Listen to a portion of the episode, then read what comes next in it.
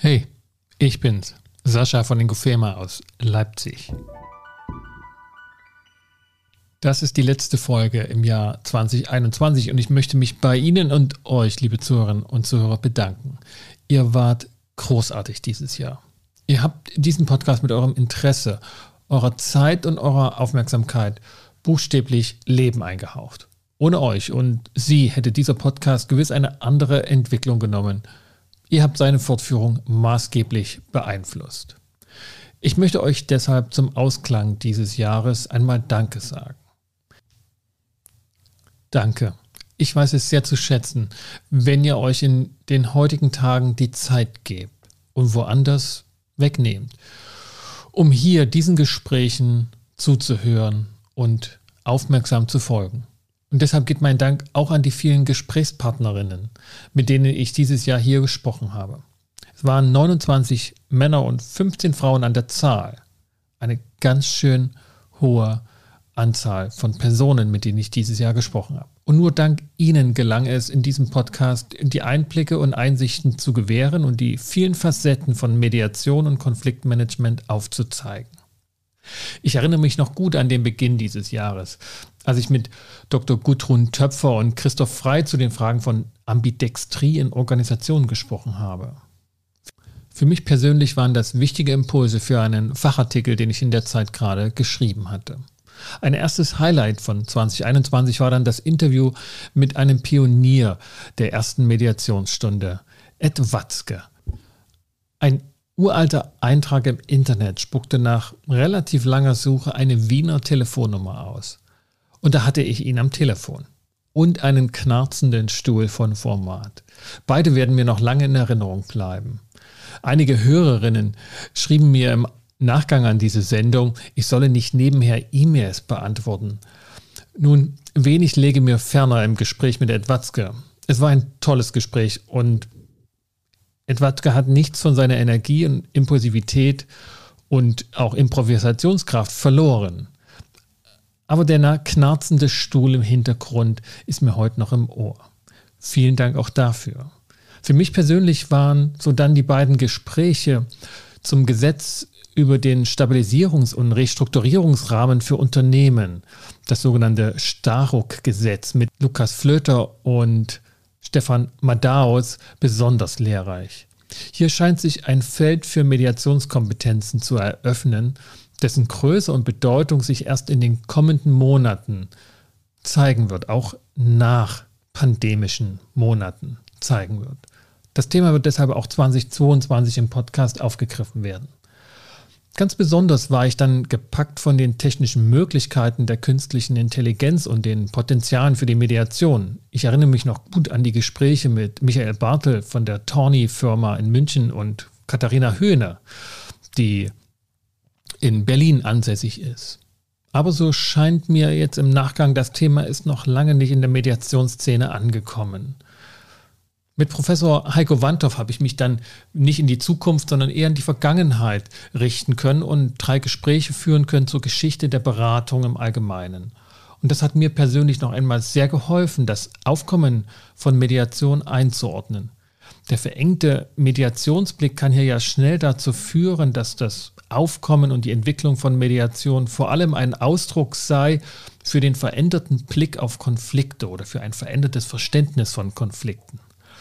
Tatsächlich findet aber Mediation eher im Fahrwasser eines schon eporalen Beratungsbooms statt, der seit den 1980er Jahren im Gange ist.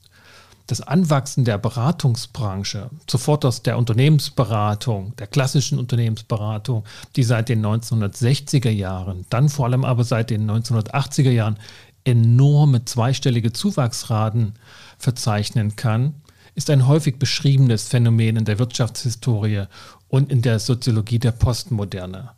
Und hierher gehört auch das Anwachsen der Lebensberatungsformen sowie das Ausgreifen therapeutischer Methoden in den Lebens- und Berufsalltag. Mit Bernd Schmidt habe ich dazu auch gesprochen. Unter der Flagge des Selbstwachstums, der Autonomie und der Eigenverantwortlichkeitsbestrebungen des Menschen der Persönlichkeitsentwicklung und des lebenslangen Lernens hat Beratung im weitesten Sinne jeden Lebens- und Arbeitsbereich in unserer heutigen Zeit durchdrungen. und stellt in der Gesellschaft eine echte Wirtschaftssäule dar. In diesem Zusammenhang wird Mediation verständlich.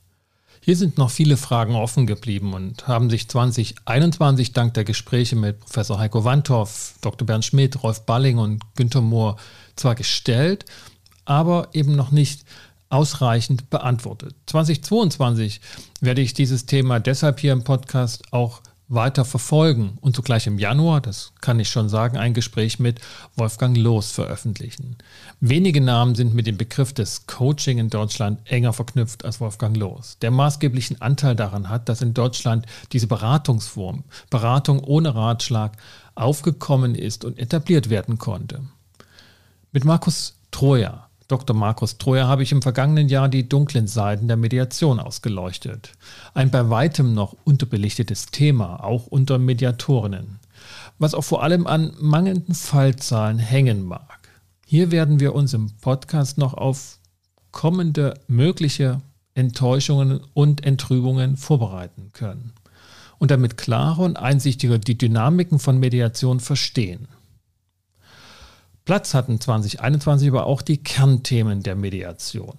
Für mich als Ausbilder des Instituts Inkofema ein wichtiges professionelles Anliegen. Hier bin ich sehr beglückt, dass ich Ausbildungskandidatinnen von Mediation wichtigen und lehrreichen Content liefern kann in Form dieses Podcasts. Das ist ja einer seiner Ursprungsgedanken.